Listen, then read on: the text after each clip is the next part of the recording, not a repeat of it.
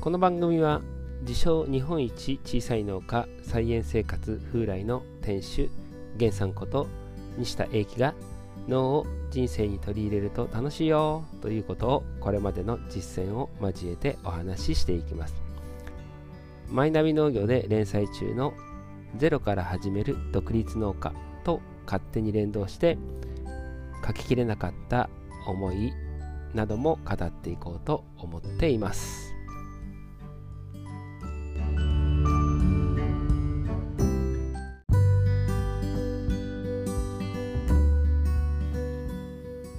マイダメ農業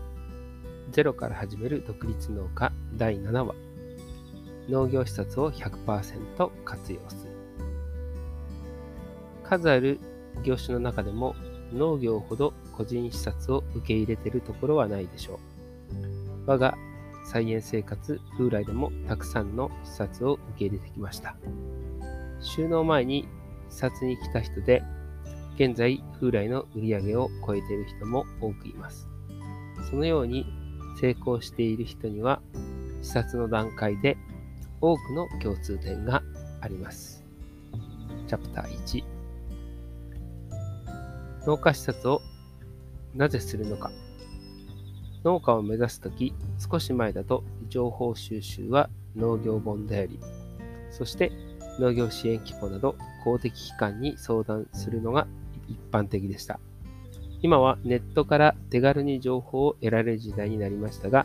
逆に情報が多すぎて、どこから手をつけていいのかわからないのが現状。さらに、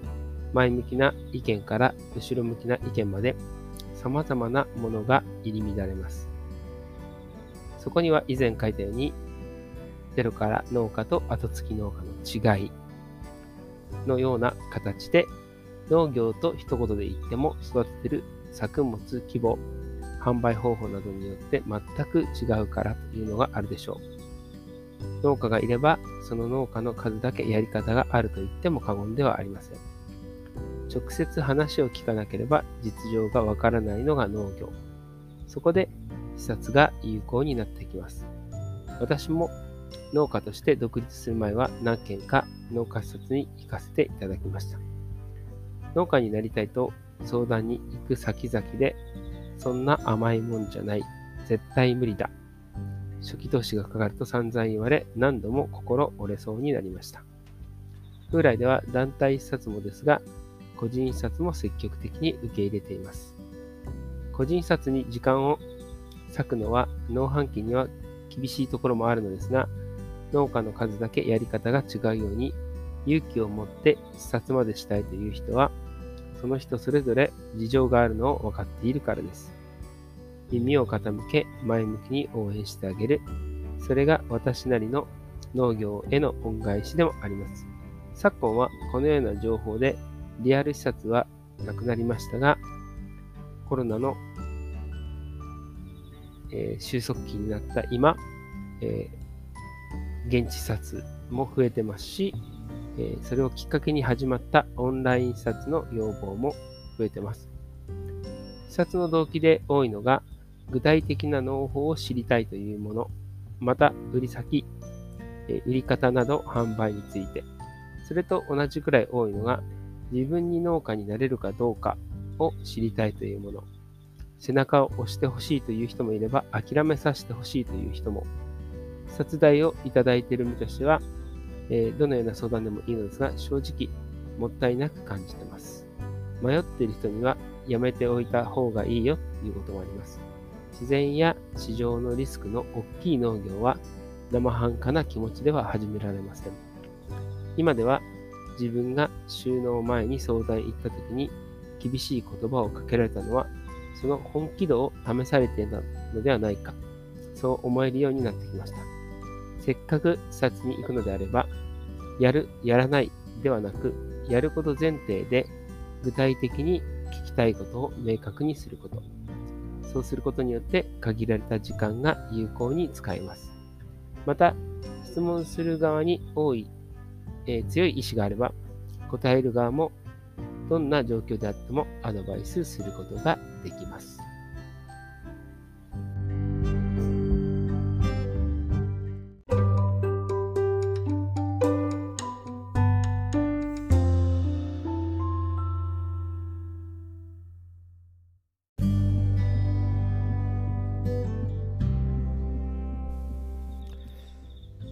お聞きいただきありがとうございました。ゼロから始める独立農家第7話農業視察を100%活用するのチャプター1ですね。農業視察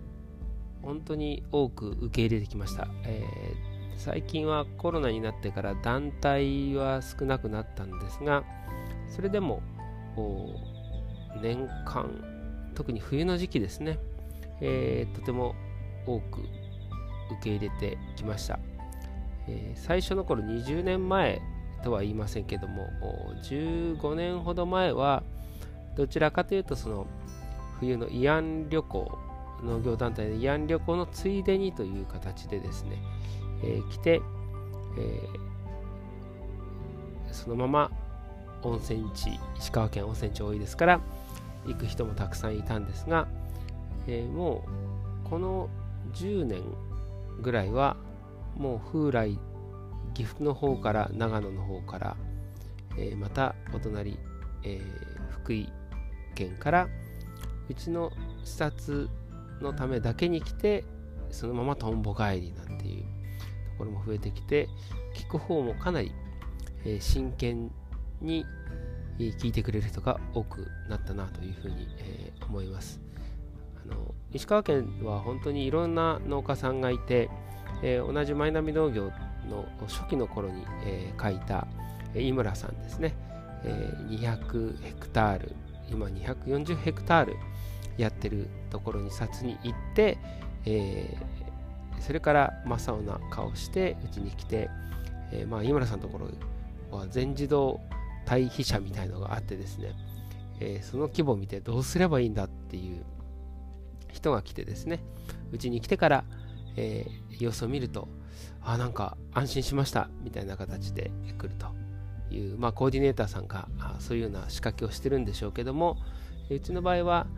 えー、視察に来た人視察でうまくいっている人を見ると、えー、やり方を直接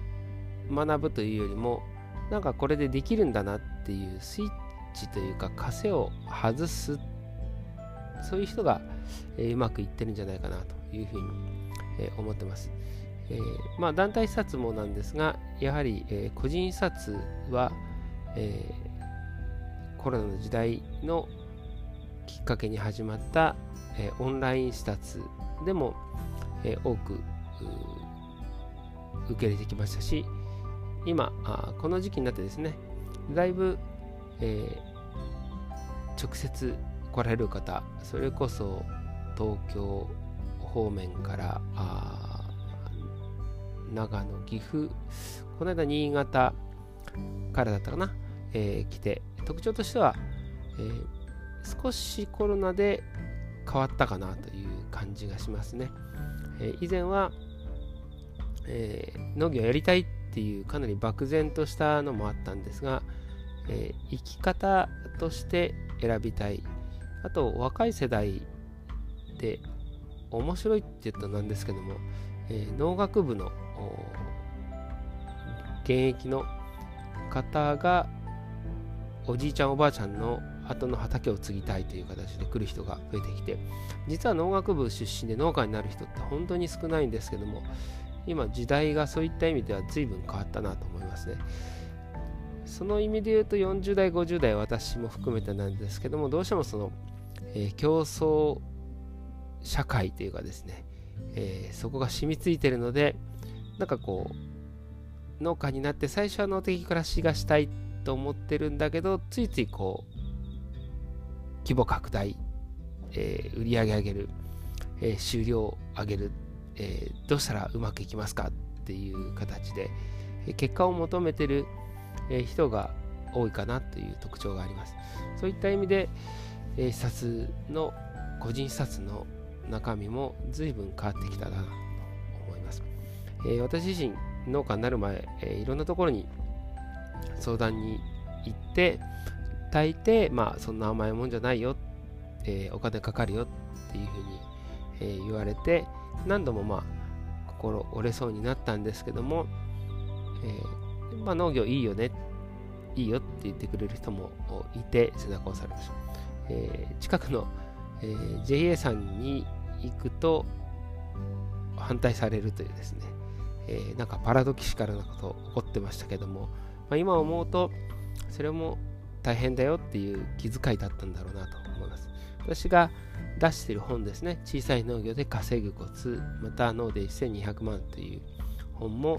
えー、ど最初はですね、まあ、農業に対する敷居を下げたい、参入する人が、えー、厳しいよ、厳しいよって言われるよりも、このやり方でやればできるよっていうことを示したかったんですが、やはり生活がかかってる特に家族がいらっしゃったりするとまああだやおろそかではこう簡単にいいよって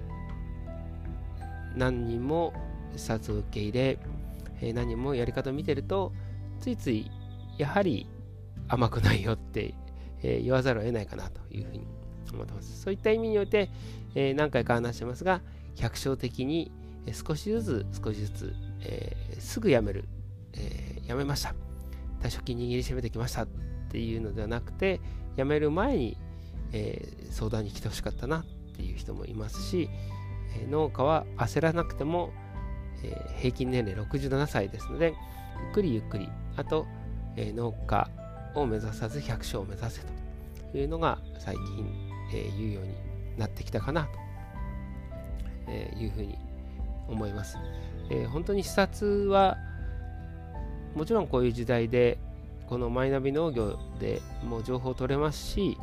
まあ、聞いたらあ答えてくれるのも農家さんですがやっぱり実際会うとその後 SNS でつながってもいいし、えー、やり取りするにしてもちゃんと来てくれたんだなこの雰囲気を感じてくれたんだなと思うとやっぱり話し方も違ってくるかなというふうにえー、思いますね。まあ、察、悩みがあって視察に来るのもいいんですけども、まあ、やはり少なくともこうやる、やらない、やる前提で、えー、具体的にで最近言ってるのは、えー、勇気今だったら自然農法それ自体は素晴らしいんですけどもそこで思考を停止しないってことがとても大切じゃないかなと思います。えどちらかというとこう観光の方、この言い方もあまり好きじゃないんですが、えー、観光の方で農業をやりたいっていう人は本当に、えー、厳しいことを分かっているので、